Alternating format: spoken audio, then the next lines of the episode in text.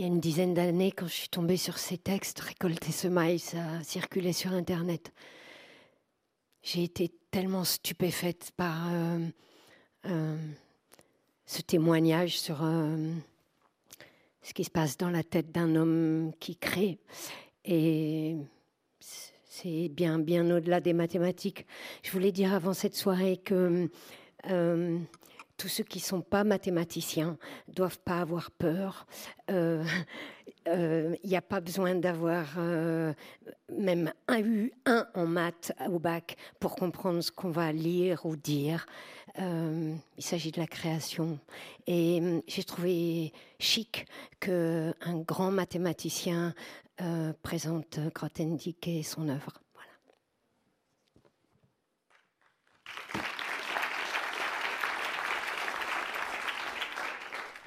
1m72. Euh, Récoltes et semailles a été écrit dans les années 83-85 et il a été immédiatement ou presque immédiatement connu de tout le milieu mathématique. Un PDF de Récoltes et semailles euh, a stagné, a été téléchargé de, depuis multiples départements de mathématiques au monde. Il était question de le publier à l'époque. On a parlé d'une publication chez Christian Bourgois, puis je pense que les éditions Christian Bourgois ont refusé, ont renoncé, ont reculé devant l'ampleur de la tâche, devant euh, l'ampleur de, l'intrication de ce texte, et puis aussi devant les attaques parfois violentes qu'il contenait contre certains mathématiciens qui étaient encore qui étaient vivants et qui le sont encore pour certains d'entre eux. Et puis, euh, et puis euh, voilà, il vient de paraître chez Gallimard, un travail merveilleux. Euh, et Anouk avait, comme elle vous l'a dit, lu ces textes à l'école normale supérieure il y a quelques années. Et ben, c'est elle qui a choisi les textes. Hein. Euh, alors je vous dis qui était, euh, qui était Grothendieck, Alexandre Grothendieck. Il est né en 1928, il est mort en 2014. comme beaucoup de gens ne le connaissent pas, je, je, crois que sans hésiter, je peux dire qu'il jouera dans les mathématiques un rôle absolument vraiment comparable par l'importance à celui que je ne sais pas que Einstein a joué pour la physique. Euh, voilà, ça vous donne l'ampleur du bonhomme. Hein. le passage de Grothendieck dans les mathématiques, qui a duré une vingtaine d'années, euh, a été un vrai cyclone sur les maths. Et un cyclone, non pas parce qu'il a fait des calculs. Hein. les maths, c'est pas faire des calculs avec les nombres, c'est pas ça. D'ailleurs, il se gourait tout le temps, Grothendieck, dans les nombres. Donc c'est pas ça. Non, il a, il a, il a remis à zéro, il a revu complètement la notion d'espace, la notion de point. Je vais pas vous raconter ce qu'il a fait, je ne le pourrai pas d'ailleurs. Bon, en tout cas, pour terminer avec cette, introduction, disons que si dans 500 ans, euh, tout ce que nous vivons et le reste qui nous attend nous laisse euh, vivre, euh, enfin laisse vivre une humanité relativement civilisée, on se souviendra de Grothendieck. Voilà. Euh, son, œuvre est pas du tout, bien que la plupart des gens ne le connaissent pas, mais on ne connaît pas les mathématiciens, euh, bien que la plupart des gens ne le connaissent pas, son œuvre est tout à fait active et tout à fait presque prédominante dans les mathématiques d'aujourd'hui. J'ai regardé comme ça par curiosité une, bonne dizaine de médailles Fields depuis que Grothendieck a quitté les mathématiques, c'est-à-dire depuis les années 70 ont été obtenus et, euh, par des gens qui travaillent directement euh, dans, à la suite de ces travaux. J'ai noté deux Allemands, un Russe, un Japonais, un Belge, un Ukrainien, un Britannique, un Français, euh, un Franco-Vietnamien, etc. Bon, bref. Alors, il est né en 1928 et il a pris le prénom de son père, Alexandre Shapiro, juif, russe, anarchiste, et le nom de sa mère, Anka Grothendieck, euh, allemande plutôt d'extrême gauche, plutôt intellectuelle. Le père euh, euh, Sacha, Alexandre Shapiro, avait combattu, avait subi dix ans de prison, il avait perdu son bras dans je ne sais quelle tentative d'évasion, je ne sais quel combat, un de ses bras. et puis il avait combattu avec les bolcheviks contre le Star et ensuite avec les anarchistes de Makhno contre les bolcheviks. Bref, ils étaient, à, Berlin et Alexandre est né en 1928. En 1933, comme vous le savez sans doute, les nazis sont arrivés au pouvoir et euh, Anka et euh, Sacha ont jugé judicieux de se réfugier en France. Ils ont laissé Alexandre à la garde d'une famille, famille protestante à Berlin et ils ne l'ont récupéré qu'en 1939. Mais en 1939, c'était déjà le régime de Vichy ici.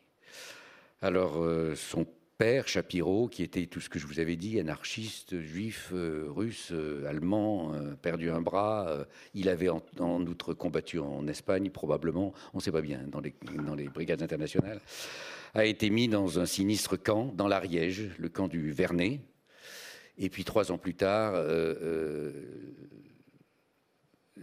J'hésite parce que j'ai envie de dire les salopards, je vais le dire.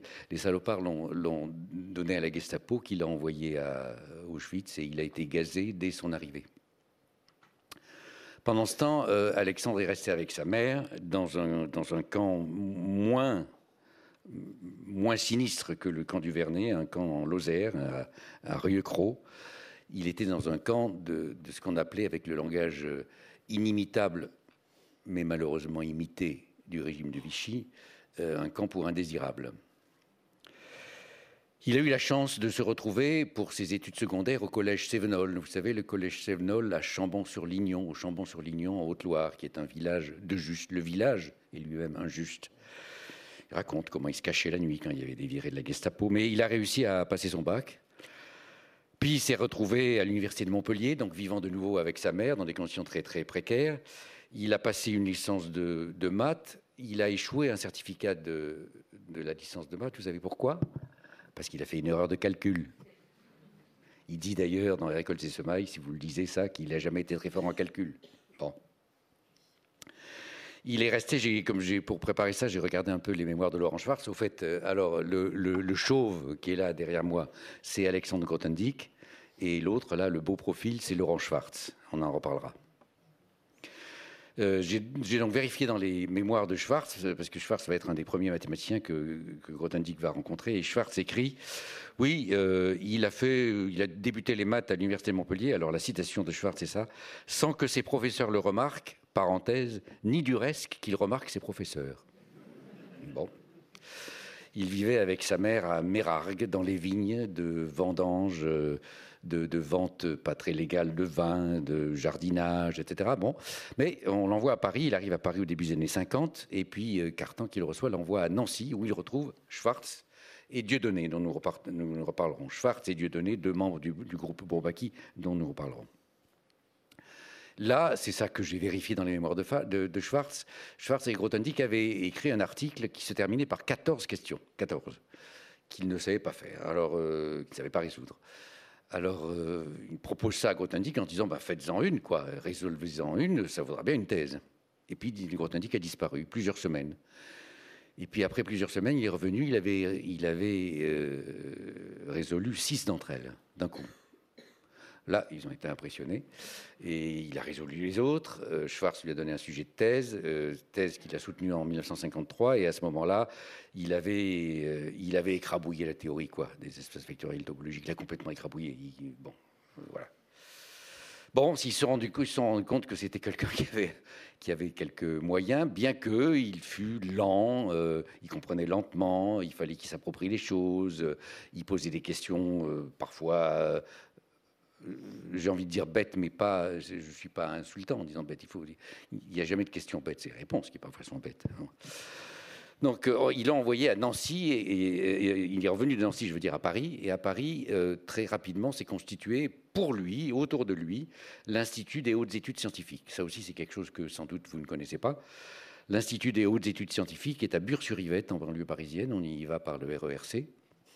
Et c'est le, je ne sais pas, c'est une espèce de, Princeton français. Au point de vue de la qualité, il n'a rien envoyé à Princeton. Simplement, il n'y a pas d'historiens, il y a des physiciens. Mais il y a des matheux. Des matheux de tout premier plan. Il y a dans la salle quelqu'un qui a été pendant des années et des années euh, directeur de l'IHES, et j'en suis très content. Et cette, IHES a été vraiment construit autour de Grothendieck, qui s'est consacré pendant 15 euh, ans, essentiellement de 55 à 1970 à des travaux de géométrie, de géométrie algébrique, peu, importe, des travaux qui ont, véritablement bouleversé les maths. Je, répète ce que j'ai dit au début, c'est un cyclone qui est passé sur les mathématiques. Et puis, en 70, il a quitté le monde mathématique, il a démissionné de l'UHES et il est parti. C'est un géant de la pensée qui est parti comme un cyclone. Géant de la pensée, il n'aimerait pas ça. Euh, il ne se considérait pas comme un géant de la pensée, euh, Grothendieck. Euh, c'était un enfant de la misère. C'était un migrant qui avait fui les barbaries déchaînées du XXe siècle. Et tout ce qu'on retrouvera dans sa vie, dans son attitude, euh, son besoin de peu, son rejet viscéral des armes, la solidarité avec les maltraités, tout ça vient, de l'enfance. J'ai piqué un peu de, de récolte et semailles à ce propos euh, à Anouk. Et je vais vous lire un tout petit extrait de Récoltes et semailles. Donc c'est Grothendieck qui parle. Si dans Récoltes et semailles, je m'adresse à quelqu'un d'autre encore qu'à moi-même, ce n'est pas à un public. Je m'y adresse à toi qui me lis comme à une personne et à une personne seule. C'est à celui en toi qui sait être seul, à l'enfant que je voudrais parler et à personne d'autre. Il est loin souvent, l'enfant, je le sais bien. Il en a vu de toutes les couleurs, depuis belle lurette. Il s'est planqué Dieu sait où. Ce n'est pas facile, souvent, d'arriver jusqu'à lui. On jurerait qu'il est mort depuis toujours, qu'il n'a jamais existé plus tôt. Et pourtant, je suis sûr qu'il est là quelque part, bien en vie. Tas, vous le trouvez dans Récolte des semailles. Donc je disais, il rompt avec le monde mathématique en 1970, il démissionne de l'IHES, il a 42 ans. On a beaucoup ergoté sur pourquoi est-il parti. On ne saura vraiment jamais pour sûr, il y a des hypothèses, mais euh, laissez-moi citer trois, événements qui ont eu certainement euh, à faire avec son départ. D'abord, il est allé au Vietnam en 1967. Il a pris des risques, il a vu les bombardements, il a surtout vu les horreurs de la technologie déchaînée contre un peuple avec qui il s'est identifié, bien sûr, Grothendieck. Ensuite, euh, en 1968, il s'est passé des choses en France. Et, euh, et tout d'un coup, au printemps, il a voulu aller euh, saluer ses frères, les, les révoltés, à l'université d'Orsay. Alors il s'est fait emmener par un collègue. Et il voulait leur parler de la liberté de penser, de la liberté de créer, de la merveille de mathématiques, etc. Il s'est fait traiter de nanti, il s'est fait traiter de mandarin, il a pris, comme le dit son collègue, une gifle monumentale. Ça ne peut pas, on est dans une salle qui a un peu du théâtre, ça ne peut pas, moi, ne pas me rappeler ce qui est arrivé à Jean Villard en 1968, qui avait organisé le Festival d'Avignon avec juste deux, la, la, troupe du Living Theatre et puis Béjart. Et euh, il a voulu tenir une réunion publique ou je ne sais quoi, il s'est fait chahuter méchamment. Les gens criaient Villard, Béjart, Salazar. Hein, il en a fait une crise cardiaque à l'automne, Jean Villard. Bon, je pense que ça a, eu, euh, été, comme le dit son collègue Poinaru, une gifle monumentale pour Grothendieck. Enfin, en 69, il a appris qu'une subvention de crédit militaire, certes modeste, mais quand même, était donnée à son institut, l'IHES, en 1969. Donc en 70, il a démissionné, il a enseigné deux ans au Collège de France, puis en même temps, il, a, fondé une, une, association que certains considèrent comme euh, prémonitoire, qui s'appelait Survivre et Vivre, une association d'écologisme radical il annonçait, euh, il annonçait des choses qu'on sait maintenant. Je suis pas tout à fait sûr qu'il était tout à fait compétent sur l'affaire euh, écologique, mais c'est tout à fait, euh, singulier de voir ce qu'il disait. Alors, il s'est trompé parfois. Il a souvent annoncé que la Terre allait mourir dans les années qui viennent et qui venaient. C'était pas le cas. Mais personne ne rit plus aujourd'hui. À l'époque, les gens rigolaient. Puis il s'est retrouvé à l'université de Montpellier jusqu'à sa retraite en 88. Et en 91, il est parti euh, dans ce qu'un de ses anciens amis, Pierre Cartier, appelle une retraite farouche. Plus que farouche, il ne voyait personne. Il foutait sa fille à la porte, il ne voyait personne.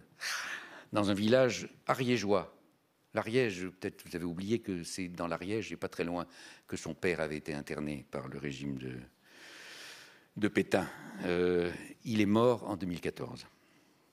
Voilà. Euh,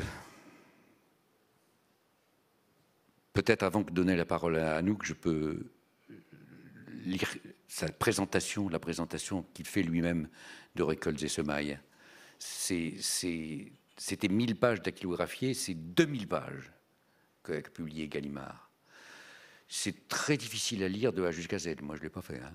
Mais une fois qu'on s'y plonge, euh, on, en sort très difficilement. Alors voilà ce qu'en dit Grotownik lui-même. Il y a beaucoup de choses dans Récolte des semailles. Et les uns et les autres y verront sans doute beaucoup de choses différentes. Un voyage à la découverte d'un passé, une méditation sur l'existence, un tableau de mœurs d'un milieu et d'une époque, ou le tableau du glissement insidieux et implacable d'une époque à une autre. Une enquête quasiment policière par moments, et en d'autres frisant le roman de KPDP dans les bas-fonds de la mégapolis mathématique.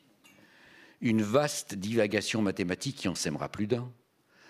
Un traité pratique de psychanalyse appliquée, ou au choix un livre de psychanalyse fiction. Un panégyrique de la connaissance de soi.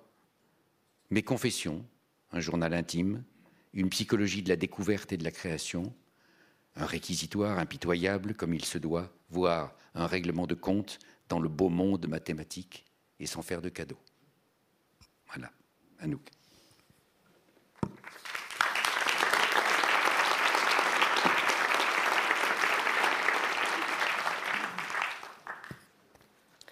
Alors évidemment, ces 2000 pages, euh, c'est que des petits bouts que je vais vous lire. Le premier s'appelle L'importance d'être seul. Quand j'ai finalement pris contact avec le monde mathématique à Paris, j'ai fini par y apprendre que le travail que j'avais fait dans mon coin avec les moyens du bord était à peu de choses près ce qui était bien connu de tout le monde. C'était un peu comme si j'avais simplement perdu mon temps à refaire du déjà connu. Pourtant, en repensant maintenant à ces trois années, je me rends compte qu'elles n'étaient nullement gaspillées. Sans avoir eu jamais à me le dire, sans avoir eu à rencontrer quelqu'un avec qui partager ma soif de comprendre, je savais pourtant par mes tripes, je dirais que j'étais un mathématicien, quelqu'un qui fait des maths au plein sens du terme, comme on fait l'amour la mathématique étant, était devenue pour moi une maîtresse toujours accueillante à mon désir. Pour le dire autrement, j'ai appris en ces années cruciales à être seule. J'entends par là aborder par mes propres lumières les choses que je veux connaître, plutôt que de me fier aux idées et au consensus qui me viendraient d'un groupe dont je me sentirais un membre ou qui serait investi pour moi d'autorité des consensus muets, m'avait dit au lycée comme à l'université qu'il n'y avait pas lieu de se poser de questions sur la notion même de volume, présentée comme bien connue, évidente, sans problème. J'avais passé outre. C'est dans, cet acte de passer outre, d'être soi-même en somme, et non pas simplement l'expression des consensus qui font loi.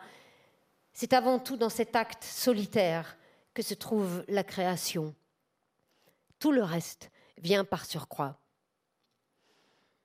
Par la suite, j'ai eu l'occasion, dans ce monde des mathématiciens qui m'accueillaient, de rencontrer bien des gens, aussi bien des aînés que des jeunes, que des jeunes gens plus ou moins de mon âge, qui visiblement étaient beaucoup plus brillants, beaucoup plus doués que moi. Je les admirais pour la facilité avec laquelle ils apprenaient comment se jouant des notions nouvelles, et jonglaient avec comme s'ils les connaissaient depuis leur berceau, alors que je me sentais lourd et pâteau, me frayant un chemin péniblement comme une taupe à travers une montagne informe de choses qu'il était important, m'assurait-on, que j'apprenne, et dont je me sentais incapable de saisir les tenants et les aboutissants. En fait, je n'avais rien de l'étudiant brillant passant haut la main les concours prestigieux assimilant en un tournement des programmes prohibitifs. La plupart de mes camarades plus brillants sont d'ailleurs devenus des mathématiciens compétents et réputés. Et pourtant, avec le recul de 30 ou 35 ans, je vois qu'ils n'ont pas laissé sur la mathématique de notre temps une empreinte vraiment profonde. Ils ont fait des choses, des belles choses parfois, dans un contexte déjà tout fait auxquels ils n'auraient pas songé à toucher. Ils sont restés prisonniers, sans le savoir, de ces cercles invisibles et impérieux qui délimitent un univers dans un milieu et à une époque donnée. Pour les franchir, il aurait fallu qu'ils retrouvent en eux cette capacité qui était leur à leur naissance, tout comme elle était mienne, la capacité d'être seul. Le deuxième texte que je vais vous lire s'appelle Les héritiers et les bâtisseurs. La plupart des mathématiciens sont portés à se cantonner dans un cadre conceptuel, dans, dans un univers fixé une bonne fois pour toutes, celui essentiellement qu'ils ont trouvé tout fait au moment où ils ont fait leurs études. Ils sont comme les héritiers d'une grande et belle maison tout installée, avec ses salles de séjour et ses cuisines et ses ateliers et sa batterie de cuisine et un outillage à tout venant, avec lequel il y a, ma foi, de quoi cuisiner et bricoler. Comment cette maison s'est construite progressivement au cours des générations et comment et pourquoi ont été conçus et façonnés tels outils et pas d'autres, voilà autant de questions que ces héritiers ne songeraient pas à se demander jamais. C'est ça, l'univers, le donné dans lequel il faut vivre, un point, c'est tout.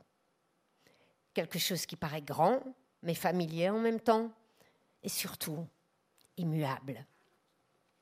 Et quand il s'affaire, c'est pour entretenir et embellir un patrimoine, réparer un meuble bancal, crépir une façade, affûter un outil, voire même, parfois pour les plus entreprenants, fabriquer à l'atelier de toutes pièces un meuble nouveau. Et il arrive, quand ils s'y mettent tout entier, que le meuble soit de toute beauté et que la maison tout entière en paraisse embellie. Plus rarement encore, l'un d'eux songera à apporter quelques modifications à un des outils de la réserve, ou même d'en imaginer et d'en fabriquer un nouveau. Ce faisant, c'est tout juste s'il ne se confondra pas en excuses pour ce qu'il ressent comme une sorte d'enfreinte à la piété due à la tradition familiale, qu'il a l'impression de bousculer par une innovation insolite.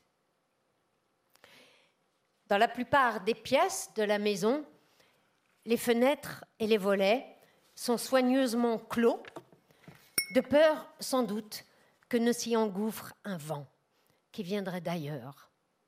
Et aucun de ces héritiers-là ne voudrait se rendre compte que son univers familier et douillet commence à se faire un peu étroit aux entournures? Le petit tableau que je viens de brosser n'est pas spécial au monde des mathématiciens. Il illustre des conditionnements invétérés et immémoriaux qu'on rencontre dans tous les milieux et dans toutes les sphères de l'activité humaine, et ceci, pour autant que je sache, dans toutes les sociétés et à toutes les époques. Il se trouve seulement qu'au niveau relativement limité d'une activité créatrice intellectuelle, j'ai été assez peu touchée par ce conditionnement-là, qu'on pourrait appeler la cécité culturelle, l'incapacité de voir et de se mouvoir en dehors de l'univers fixé par la culture environnante. Je me sens faire partie, quant à moi, de la lignée des mathématiciens dont la vocation spontanée et la joie est de construire sans cesse des maisons nouvelles. Chemin faisant, ils ne peuvent s'empêcher d'inventer aussi et de façonner au fur et à mesure tous les outils, ustensiles, meubles et instruments requis, tant pour construire la maison depuis les fondations jusqu'au fait, que pour pourvoir en abondance les futures cuisines et les futurs ateliers et installer la maison pour y vivre et y être à l'aise. Pourtant, une fois tout posé jusqu'au dernier chéneau et au dernier tabouret, c'est rare que l'ouvrier s'attarde longuement dans ces lieux. Sa place n'est pas dans la quiétude des univers tout faits, si accueillants et si harmonieux soient-ils, qu'ils aient été agencés par ses propres mains ou par ceux de ses devanciers. D'autres tâches déjà l'appelant sur de nouveaux chantiers, sous la poussée impérieuse de besoins qu'il est peut-être le seul à sentir clairement ou en devançant des besoins qu'il est le seul à pressentir.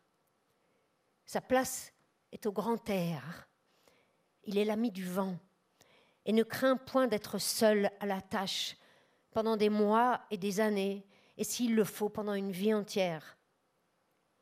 Il n'a que deux mains, comme tout le monde, c'est sûr, mais deux mains qui à chaque moment devinent ce qu'elles ont à faire, qui ne répugnent ni aux plus grosses besognes, ni aux plus délicates, et qui jamais ne se lassent de faire et de refaire connaissance de ces choses innombrables qui les appellent sans cesse à les connaître. Demain, c'est peu, peut-être, car le monde est infini, et pourtant, demain, c'est beaucoup. Je viens là d'esquisser à grands traits deux portraits. Celui du mathématicien casanier qui se contente d'entretenir et d'embellir un héritage, et celui du bâtisseur pionnier qui ne peut s'empêcher de franchir sans cesse ces cercles invisibles et impérieux qui délimitent un univers. On peut les appeler aussi par des noms un peu à l'emporte-pièce, mais suggestifs, les conservateurs et les novateurs. L'un et l'autre ont leur raison d'être et leur rôle à jouer dans une même aventure collective se poursuivant au cours des générations, des siècles et des millénaires. Dans une période d'épanouissement d'une science ou d'un art, il n'y a entre ces deux tempéraments opposition ni antagonisme. Ils sont différents et ils se complètent mutuellement comme se complètent la pâte et le levain.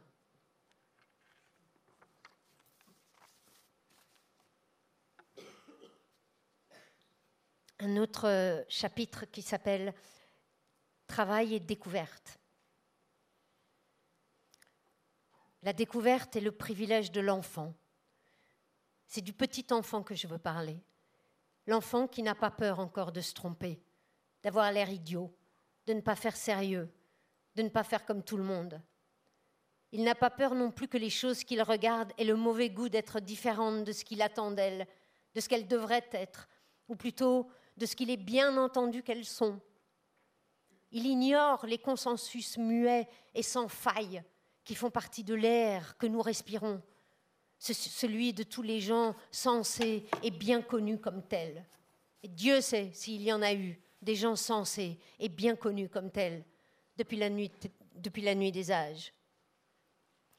Nos esprits sont saturés d'un savoir hétéroclite, enchevêtrement de peur de paresse, de fringales et d'interdits, d'informations à tout venant et d'explications pouce-bouton, espace clos où viennent s'entasser informations, fringales et peur sans que jamais ne s'y engouffre le vent du large.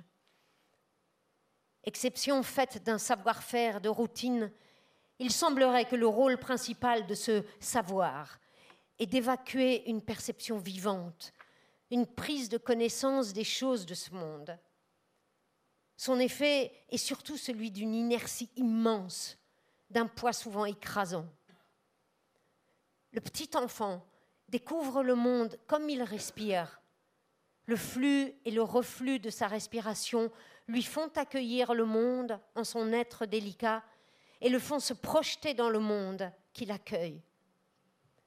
L'adulte aussi découvre, en ces rares instants où il a oublié ses peurs et son savoir, quand il regarde les choses ou lui-même, avec des, yeux grands ouverts, avides de connaître, des yeux neufs, des yeux d'enfant.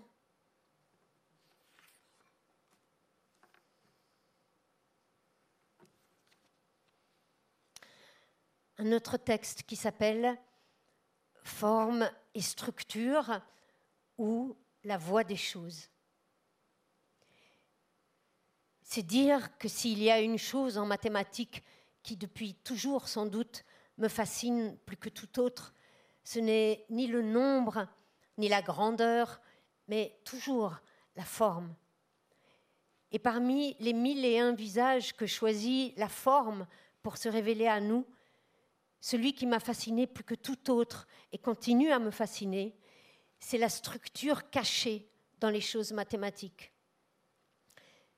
La structure d'une chose n'est nullement une chose que nous puissions inventer. Nous pouvons seulement la mettre à jour, patiemment, humblement en faire connaissance, la découvrir. S'il y a une inventivité dans ce travail, et s'il nous arrive de faire œuvre de forgeron ou d'infatigable bâtisseur, ce n'est nullement pour façonner ou pour bâtir des structures. Celles-ci ne nous ont nullement attendues pour être et pour être exactement ce qu'elles sont. Mais c'est pour exprimer le plus fidèlement que nous le pouvons ces choses que nous sommes en train de découvrir et de sonder. Et cette structure réticente à se livrer, que nous essayons à tâtons et par un langage encore balbutiant peut-être à cerner.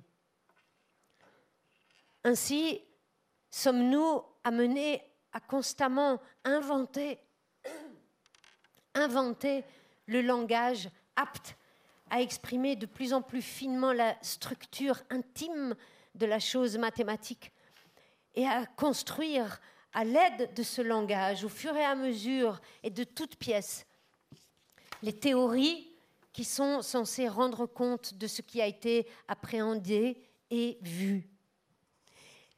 Il y a là un mouvement de va-et-vient continuel, ininterrompu, entre l'appréhension des choses et l'expression de ce qui est appréhendé, par un langage qui s'affine et se recrée au fil du travail, sous la constante pression du besoin immédiat. Comme le lecteur l'aura sans doute deviné, ces théories construites de toutes pièces ne sont autres aussi que ces belles maisons dont il a été question précédemment, celles dont nous héritons de nos devanciers et celles que nous sommes amenés à bâtir de nos propres mains à l'appel et à l'écoute des choses. Et si j'ai parlé tantôt de l'inventivité ou de, l'imagination du bâtisseur ou du forgeron, il me faudrait ajouter que ce qui en fait l'âme et le nerf secret, ce n'est nullement la superbe de celui qui dit ⁇ Je veux ceci et pas cela ⁇ et qui se complaît à décider à sa guise. Tel un piètre architecte qui aurait ses plans tout prêts en tête avant d'avoir vu et senti un terrain et d'en avoir sondé les possibilités et les exigences.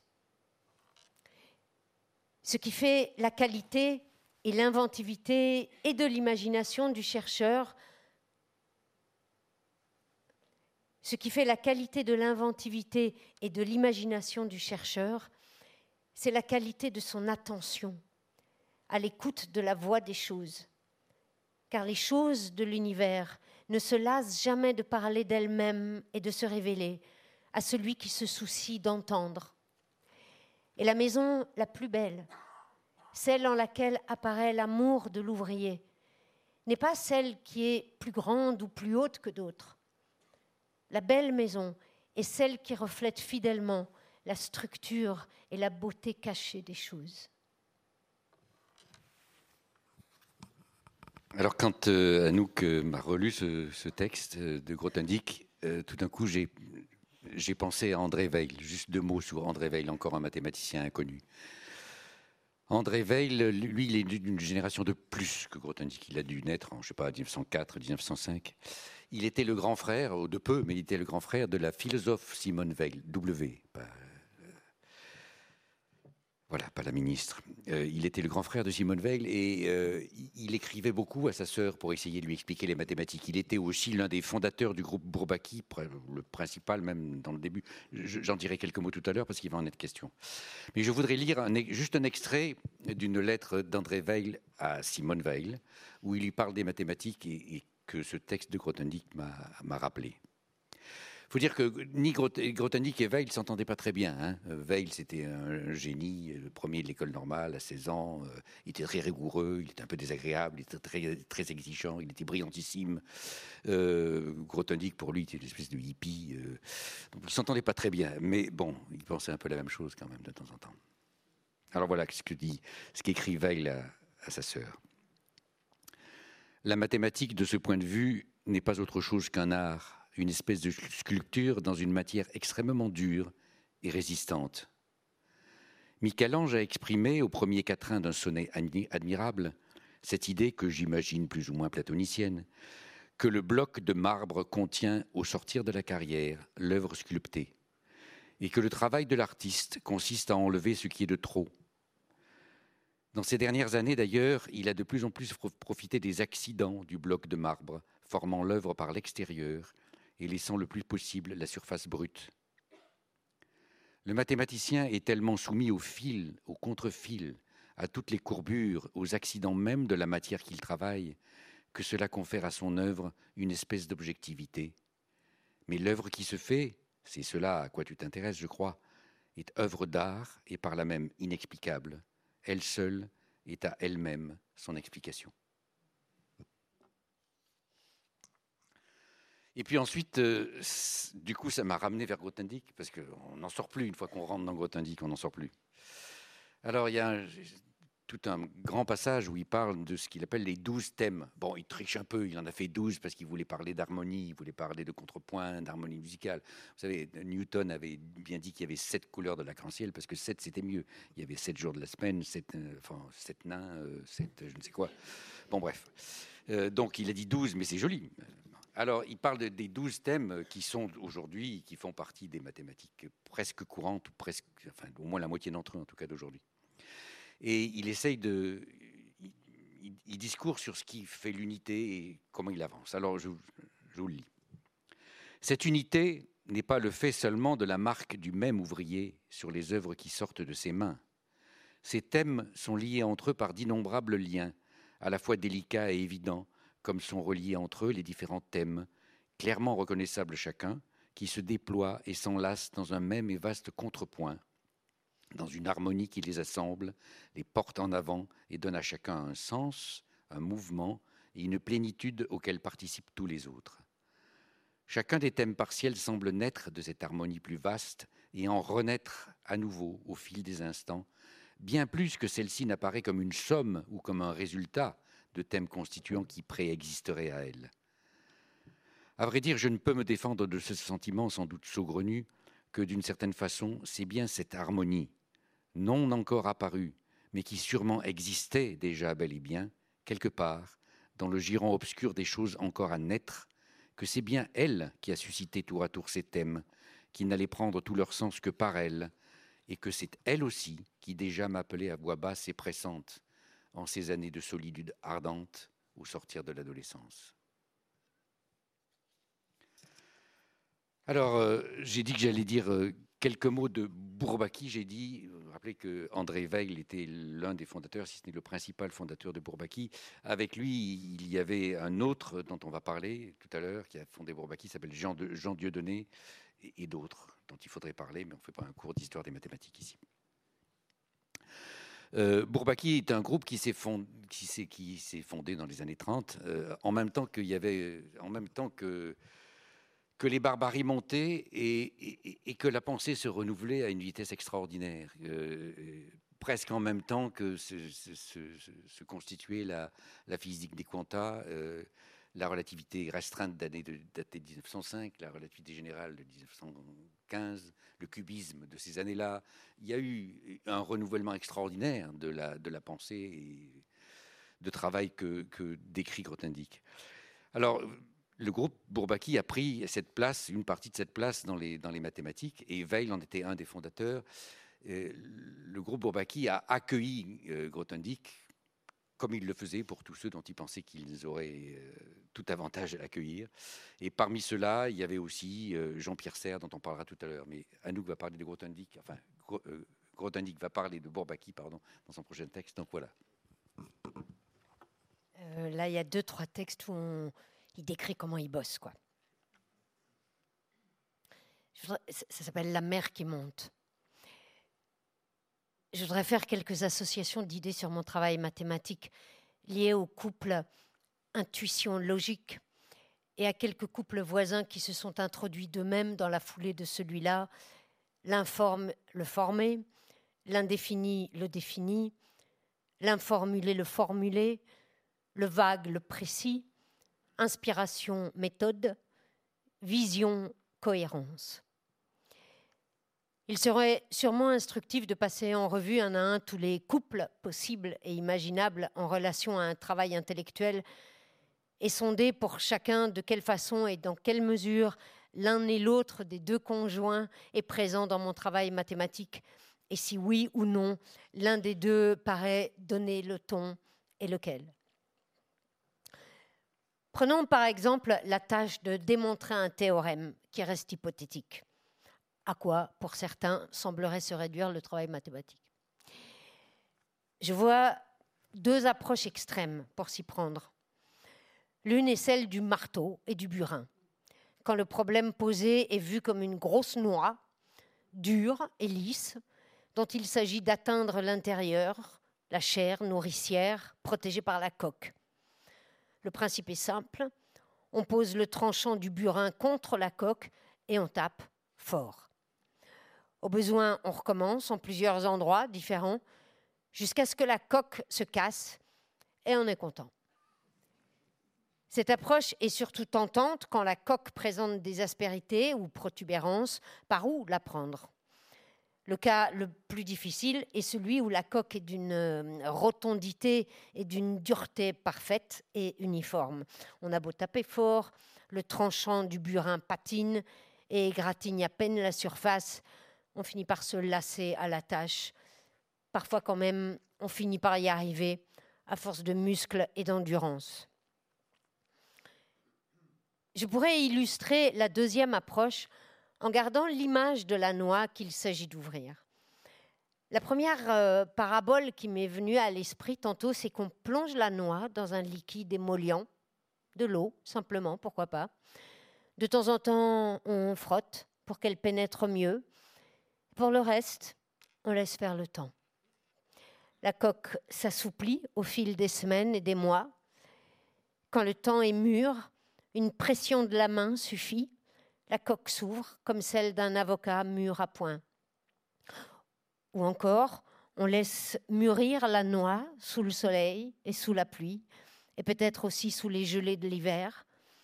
Et quand le temps est mûr, c'est une pousse délicate sortie de la substantifique chair qui aura percé la coque, comme en se jouant, ou, pour mieux dire, la coque se sera ouverte d'elle-même pour lui laisser passage.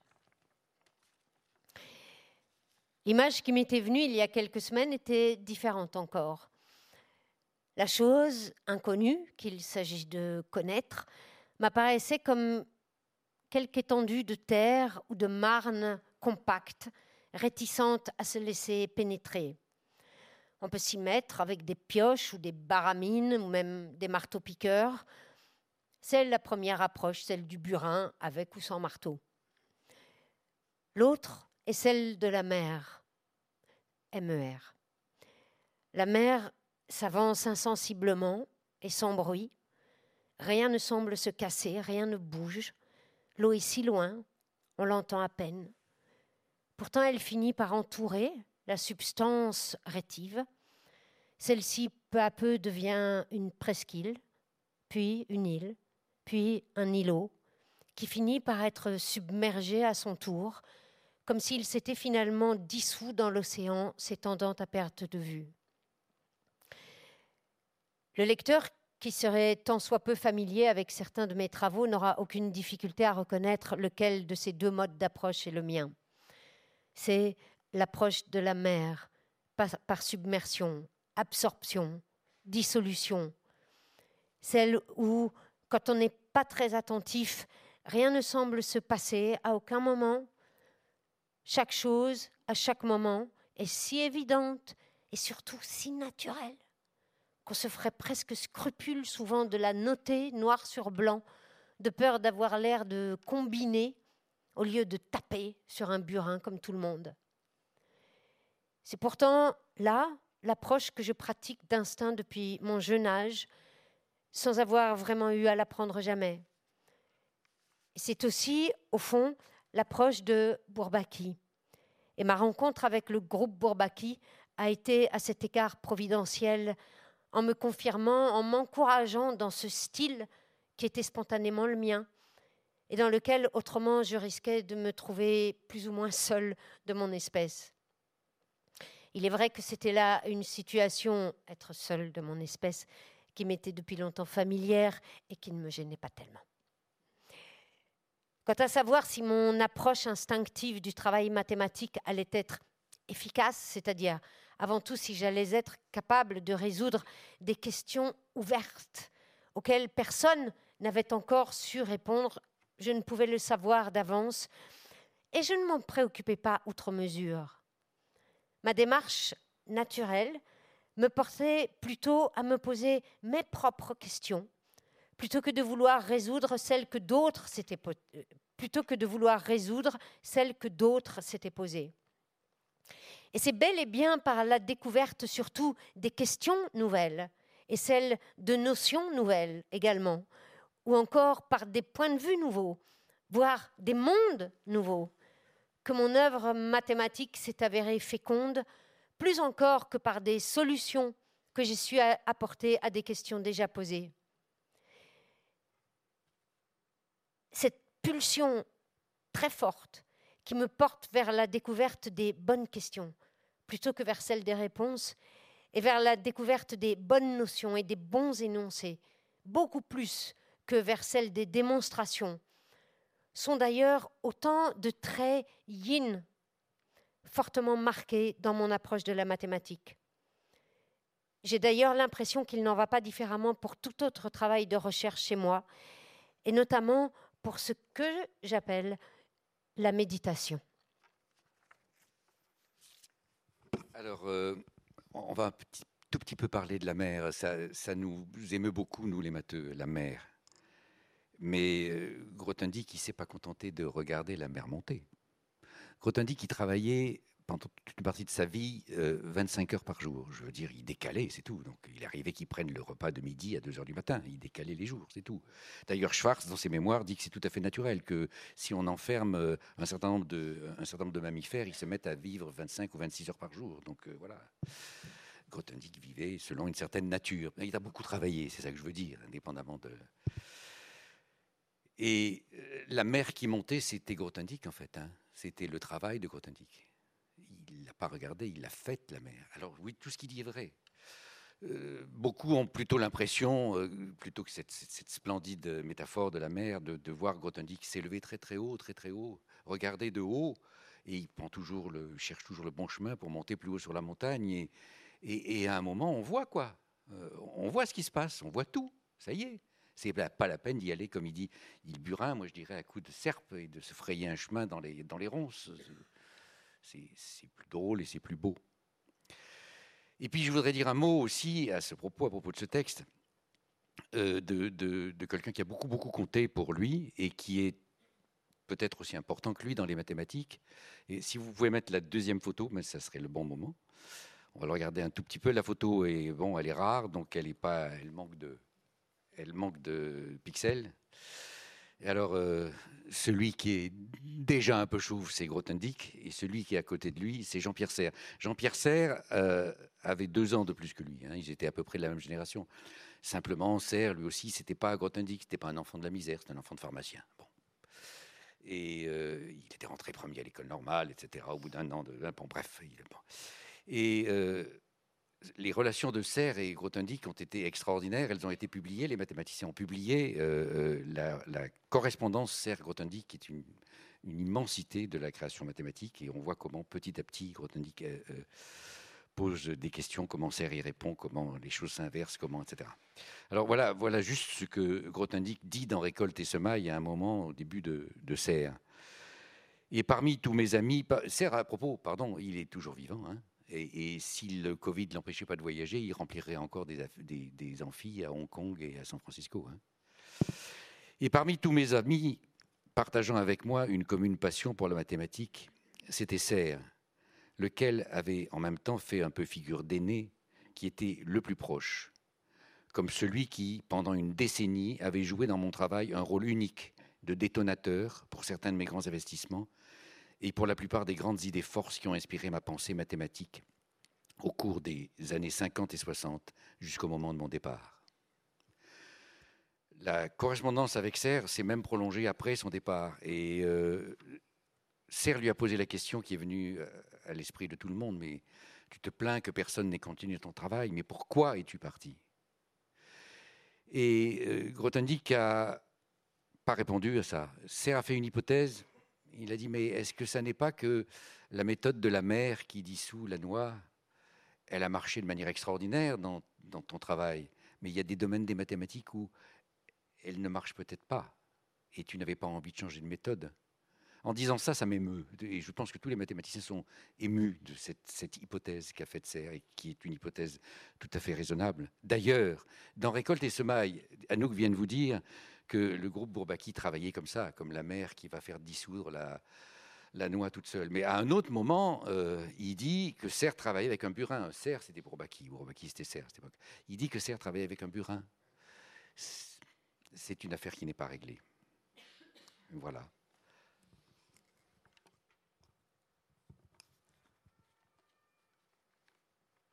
C'est un texte qui s'appelle La méditation.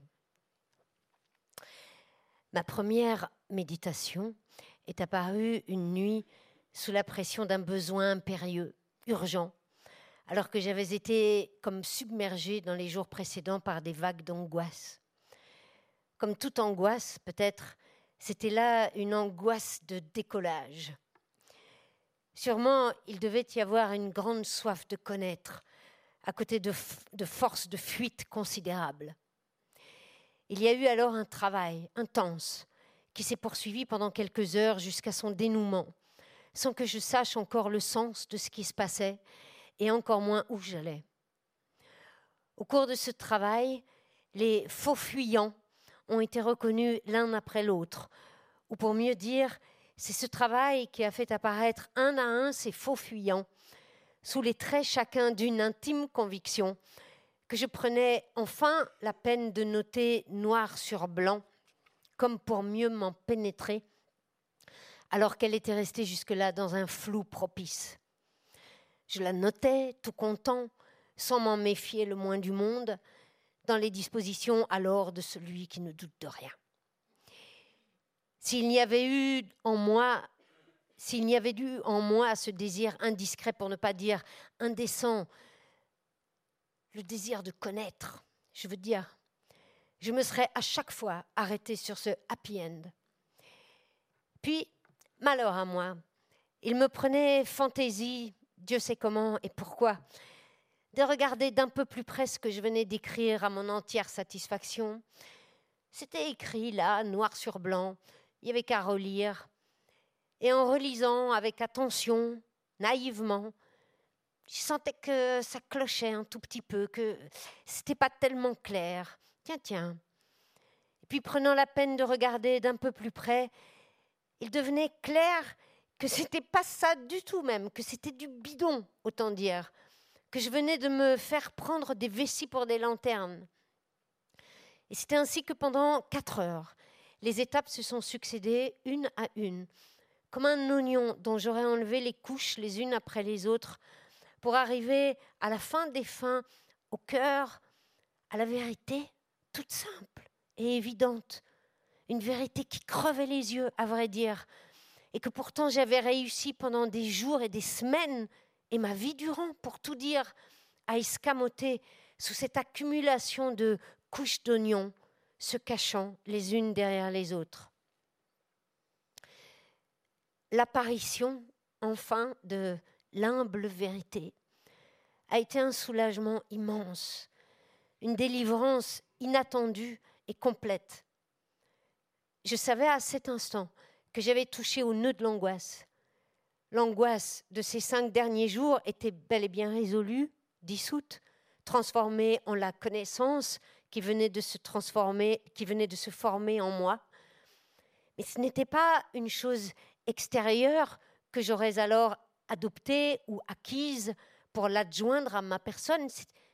C'était une connaissance au plein sens du terme, de première main, humble et évidente, qui désormais était part de moi, tout comme ma chair et mon sang sont une part de moi. Elle était, de plus, formulée en termes clairs et sans équivoque, pas en un long discours, mais en une petite phrase toute bête de trois ou quatre mots. Et tout au long de ce travail, la formulation soigneuse, méticuleuse même, des pensées qui se formaient, des idées qui se présentaient, avait été une part essentielle de ce travail. Dans les minutes qui ont suivi le moment de la découverte et de la délivrance, j'ai su aussi toute la portée de ce qui venait de se passer. Je venais de découvrir quelque chose d'un plus grand prix encore que l'humble vérité de ces derniers jours. Cette chose, c'était le pouvoir en moi, pour peu que je sois intéressée, de connaître le fin mot de ce qui se passe en moi, de toute situation de division, de conflit, et par là même la capacité de résoudre entièrement, par mes propres moyens, tout conflit en moi dont j'aurais su prendre conscience. La résolution ne se fait pas par l'effet de quelque grâce, comme j'avais eu tendance à croire dans les années précédentes, mais par un travail intense, obstiné et méticuleux, faisant usage de nos facultés ordinaires. Si grâce il y a, elle est non dans la disparition soudaine et définitive d'un conflit en nous, ou dans l'apparition d'une compréhension du conflit qui nous viendrait toute cuite comme les poulets au pays de cocagne, mais elle est dans la présence et dans l'apparition de ce désir de connaître. Qu'il s'agisse de la découverte de soi ou de la mathématique, en l'absence de désir, tout soi-disant travail n'est qu'une simagrée qui ne mène nulle part. Dans le meilleur des cas, elle fait tourner autour du pot, sans fin, celui qui s'y complaît. Le contenu du pot est réservé à celui qui a faim pour manger.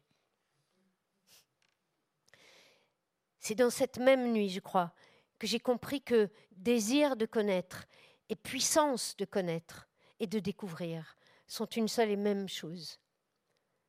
Pour peu que nous lui fassions confiance et le suivions, c'est le désir qui nous mène jusqu'au cœur des choses que nous désirons connaître. Et c'est lui aussi qui nous fait trouver, sans même avoir à le chercher, la méthode la plus efficace pour connaître ces choses et qui convient le mieux à notre personne. Pour les mathématiques, il semble bien que l'écriture de tout temps a été un moyen indispensable, quelle que soit la personne qui fait des maths. Faire des mathématiques, c'est avant tout écrire. Il en va de même sans doute dans tout travail de découverte où l'intellect prend la plus grande part. Comme dans le travail mathématique, elle est le, support matériel qui fixe le rythme de la réflexion et sert de repère et de ralliement pour une attention qui autrement a tendance chez moi à s'éparpiller aux quatre vents. La pensée et sa formulation méticuleuse jouent donc un rôle important dans la méditation telle que je l'ai pratiquée jusqu'à présent. Mais elle ne se limite pas pour autant à un travail de la seule pensée. Celle-ci, à elle seule, est impuissante à appréhender la vie. Elle est efficace surtout pour détecter les contradictions souvent énormes jusqu'au grotesque dans notre vision de nous-mêmes et de nos relations à autrui, mais souvent, elle ne suffit pas pour appréhender le sens de ces contradictions. Pour celui qui est animé du désir de connaître, la pensée est un instrument souvent utile et efficace, voire indispensable, aussi longtemps qu'on reste conscient de ses limites bien évidente dans la méditation et plus cachée dans le travail mathématique. Il est important, il est important que la pensée sache, s'effacer et disparaître sur la pointe des pieds au moment sensible où autre chose apparaît, sous la forme peut-être d'une émotion subite et profonde, alors que la main peut-être continue à courir sur le papier pour lui donner au même moment une expression maladroite et balbutiante.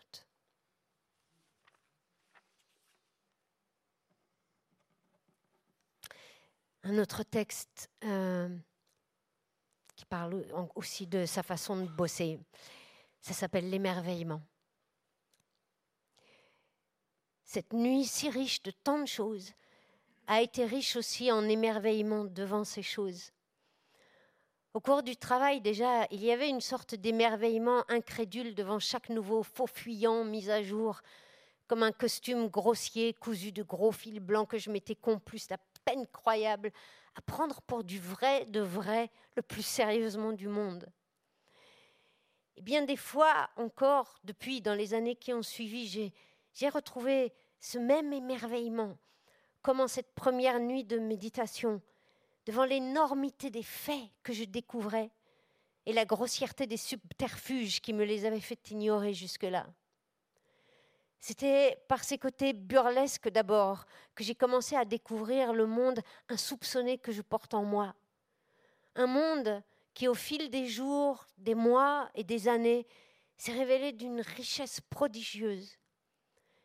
Je ressentais cette chose non comme un pouvoir, mais bien plutôt comme une douceur secrète, comme une beauté à la fois très paisible et troublante.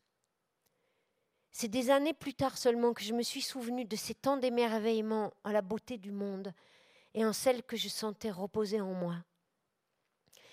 J'ai su alors que cette douceur et cette beauté que j'avais sentie en moi et ce pouvoir que j'ai découvert peu après, peu après, qui a profondément changé ma vie, étaient deux aspects inséparables d'une seule et même chose.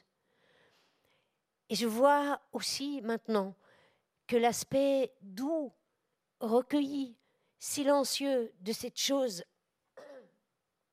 Et je vois aussi maintenant que l'aspect doux, recueilli, silencieux de cette chose multiple qu'est la créativité en nous s'exprime spontanément par l'émerveillement. Quand l'émerveillement en la chose explorée ou en l'être aimé est absent, notre étreinte avec le monde est mutilée du meilleur qui est en elle. Elle est mutilée de ce qui en fait une bénédiction pour soi et pour le monde. Je me rappelle bien que dans ce groupe d'amis sans façon, qui pour moi représentait le milieu mathématique à la fin des années 40 et dans les années suivantes, milieu parfois bruyant et sûr de lui, où le ton un peu péremptoire n'était pas si rare, mais sans qu'il s'y glisse pourtant une suffisance. Dans ce milieu, il y avait place à tout moment pour l'émerveillement. Celui en qui l'émerveillement était le plus visible était Dieu donné. Que ce soit lui qui fasse un exposé ou qu'il soit simplement auditeur, quand arrivait le moment crucial où une échappée soudain s'ouvrait, on voyait Dieu donné aux anges radieux, c'était l'émerveillement à l'état pur, communicatif, irrésistible, où toute trace du moi avait disparu. Au moment où je l'évoque maintenant, je me rends compte que cet émerveillement était une puissance, qu'il exerçait une action immédiate tout autour de sa personne, comme un rayonnement dont il était la source. Si j'ai vu un mathématicien faire usage d'un puissant et élémentaire pouvoir d'encouragement, c'est bien lui. Il y a dans cette capacité de ravissement une générosité qui est un bienfait pour celui qui veut bien la laisser s'épanouir en lui, comme pour son entourage. Ce bienfait s'exerce sans intention d'être agréable à qui que ce soit. Il est simple, comme le parfum d'une fleur, comme la chaleur du soleil. Dieudonné, Jean Dieudonné, il était lui aussi d'une génération de plus que Grothendieck. Il était comme André Weigl, l'un des fondateurs de Bourbaki. Il était lui aussi, je sais pas, il était, enfin si je sais, premier prix du concours général, premier à l'école normale, premier à l'agrégation de mathématiques, etc., etc. Euh, c'était un espèce de géant très grand, très fort, très gueulard. Euh, on le mettait en colère à volonté. Euh, parfois, quand une, femme d'un membre de Bourbaki visitait un des congrès de Bourbaki, on lui, promettait de faire démissionner Bourbaki à midi précise, et ça marchait. Euh, l'un d'entre eux faisait une proposition qui immédiatement mettait Dieudonné hors de lui et démissionnait. N'empêche, euh, n'empêche que Dieudonné a été celui qui a, pendant des années, rédiger ce que Grothendieck pensait. Pendant que Grothendieck pensait expliquer au tableau, Grothendieck rédigeait. Mais des, milliers de pages. Grothendieck a été le rédacteur de. Euh, Dieudonné a été le rédacteur de Grothendieck. Ils se sont fâchés ensuite, parce qu'en 1970, euh, lors d'un congrès international des mathématiques, c'est important, le congrès international des, mathématiques pour les mathématiciens, qui était organisé à Nice, euh, euh, a voulu tenir un, meeting sur l'écologie. Et Dieudonné, qui était responsable du congrès, n'a pas voulu, ils se sont fâchés. Dieudonné, euh, je ne résiste pas à, vous raconter une autre histoire. À 75 ans, on a envoyé Dieudonné en Tchécoslovaquie pour euh, témoigner sur les procès qui s'y déroulaient contre ce qu'on appelait à l'époque la charte 77. Dans les prisonniers, il y avait Havel qui fut, qui président de la République ensuite. Et on a envoyé Dieudonné avec euh, Patrice Chiraud. Et ils ont été arrêtés. Ils se sont retrouvés dans une cellule qu'on peut qualifier de stalinienne, avec ce que ça signifie. Et Dieudonné s'est immédiatement mis en colère et s'est mis à tambouriner sur la porte. Je suis Jean Dieudonné, je suis membre de l'Académie des sciences, j'exige une chaise. Et Chiraud avait beau lui faire chute, euh, Dieudonné n'arrêtait pas, ils ont emmené une chaise. Il y a eu une chaise. Puis après, on les a lâchés en forêt noire. La famille Wagner a envoyé une Mercedes, euh, parce que Chiraud faisait la mise en scène de Wagner. Et ils sont rentrés à Paris. Mais enfin bon, peu importe. Ça, c'est Dieu donné. Il est aussi allé en Uruguay pour euh, euh, prendre la défense de son collègue communiste. Pour le coup, Dieudonné était un homme de droite, hein, un vrai homme de droite, hein, vraiment. Hein. il avait toujours le costume, la cravate. Bon.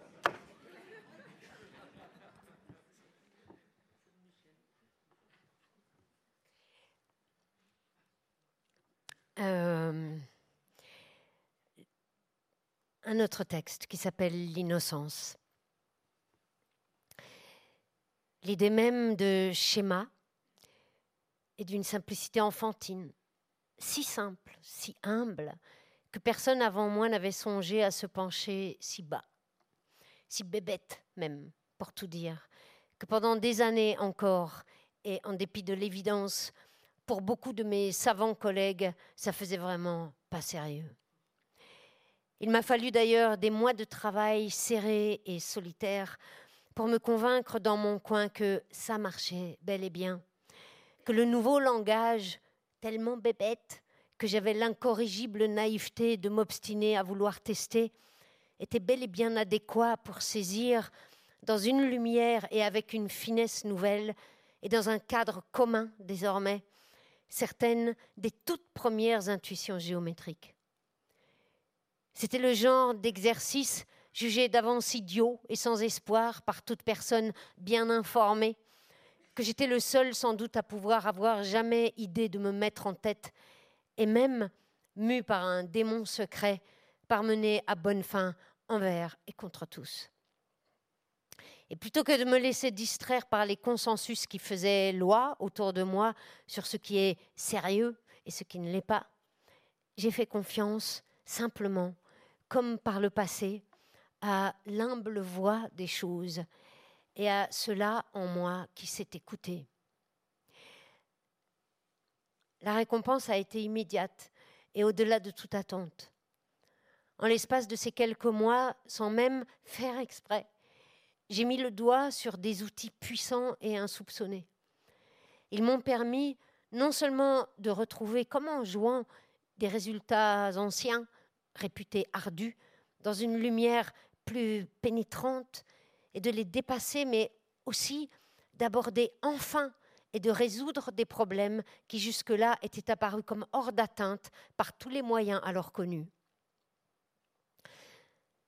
dans notre connaissance des choses de l'univers, qu'elles soient mathématiques ou autres, le pouvoir rénovateur en nous n'est autre que l'innocence.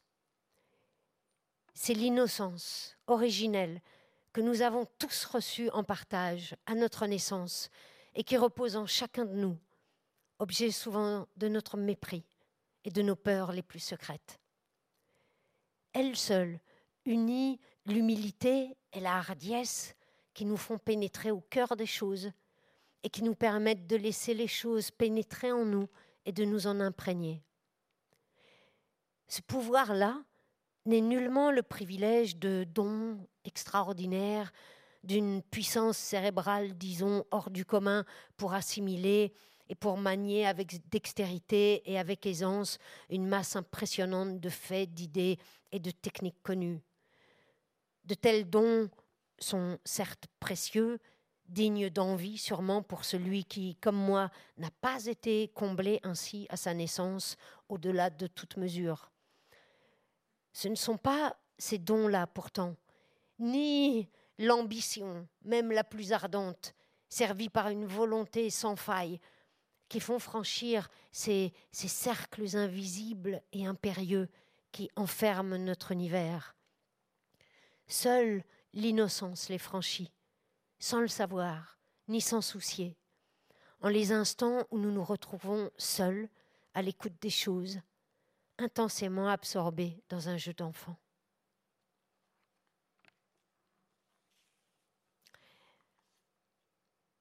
Le dernier texte s'appelle Rêve et démonstration. Tu veux pas le lire?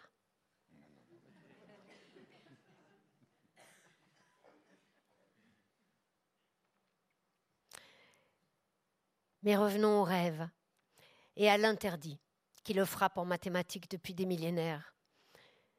C'est là le plus invétéré peut-être parmi tous les a priori, implicites souvent et enracinés dans les habitudes, décrétant que telle chose c'est des maths et telle autre non. Il a fallu des millénaires avant que des choses aussi enfantines et omniprésentes que les groupes de symétrie de certaines figures géométriques les formes topologiques de certaines autres, le nombre zéro, les ensembles trouvent admission dans le sanctuaire. Quand je parle à des, étudiants de la topologie d'une sphère et des formes qui se déduisent d'une sphère en ajoutant des anses, choses qui ne surprennent pas les jeunes enfants mais qui les déroutent parce qu'ils croient savoir ce que c'est que des maths, le premier écho spontané que je reçois est Mais c'est pas des maths, ça. Les maths, hein Bien sûr, c'est le théorème de Pythagore, les hauteurs d'un triangle et les polynômes du second degré. Ces étudiants ne sont pas plus stupides que vous ni moi. Ils réagissent comme on réagit de tout temps jusqu'à aujourd'hui même, tous les mathématiciens du monde, sauf des gens comme Pythagore ou Riemann, et peut-être cinq ou six autres. Poincaré même qui n'était pas le premier venu, arrivait à prouver par un A plus B philosophique bien senti que les ensembles infinis, c'était pas des maths. Sûrement, il a dû y avoir un temps où les triangles et les carrés, c'était pas des maths. C'était des dessins que les gosses ou les artisans potiers traçaient sur le sable ou dans l'argile des vases, pas confondre. Cette inertie foncière de l'esprit, étouffée par son savoir, n'est pas propre, certes, aux mathématiciens. Je, suis en train de m'éloigner quelque peu de mon propos. L'interdit qui frappe le rêve mathématique et à travers lui tout ce qui ne se présente pas sous les aspects habituels du produit fini, prêt à la consommation.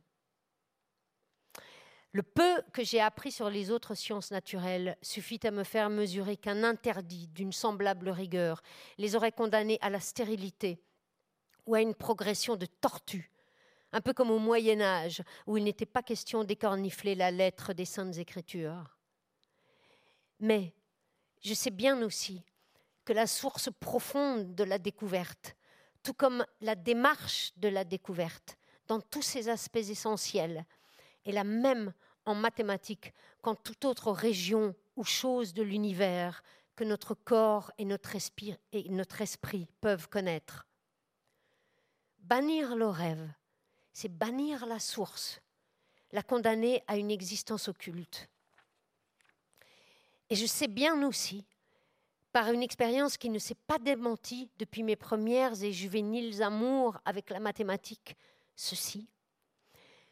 Dans le déploiement d'une vision vaste ou profonde des choses mathématiques, c'est ce déploiement d'une vision et d'une compréhension, cette pénétration progressive qui constamment précède la démonstration, qui la rend possible et lui donne son sens. Quand une situation de la plus humble, de la plus humble à la plus vaste, a été comprise dans ses aspects essentiels.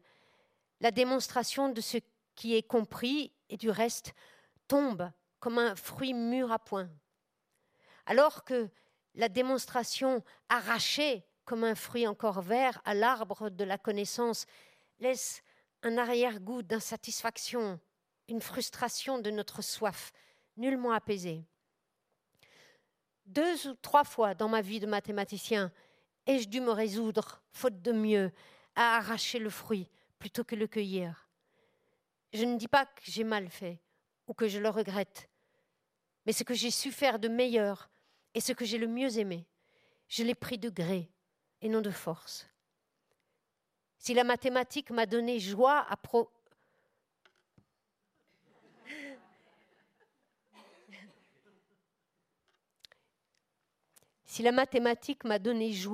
profusion et continue à me fasciner dans mon âge mûr, ce n'est pas par les démonstrations que j'aurais su lui arracher, mais par l'inépuisable mystère et l'harmonie parfaite que je sens en elle, toujours prête à se révéler à une main et un regard aimant.